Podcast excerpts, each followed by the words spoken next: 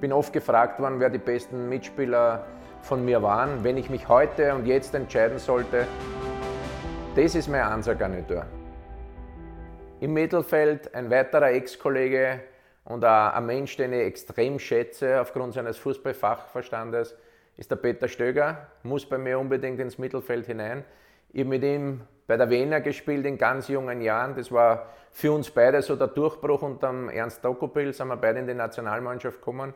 Es war mit die schönste Zeit in meiner Karriere, so die, die, die junge wilde Horde, die einfach in ganz Österreich für Furore gesorgt hat. Wir haben einen, einen super Offensivfußball gespielt, haben uns auch für den UEFA Cup als Tabellenvierter qualifiziert und ab dem Zeitpunkt habe ich einfach mit, mit Stöcksi, auch wenn wir in der Nationalmannschaft ähm, öfters ein, ein bisschen an Konkurrenz gehabt haben um einen Stammplatz, ein extrem gutes Verhältnis gehabt, weil wir einfach ähm, fußballerisch die gleichen Ideen gehabt haben.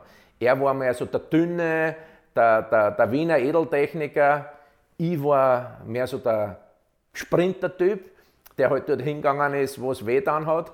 Na Spaß beiseite, aber es war schon so, dass wir am Spielfeld ein sehr gutes Verständnis gehabt haben, weil wir beide eben diese, dieses Wiener Scheiwalspiel sehr, sehr gern gehabt haben.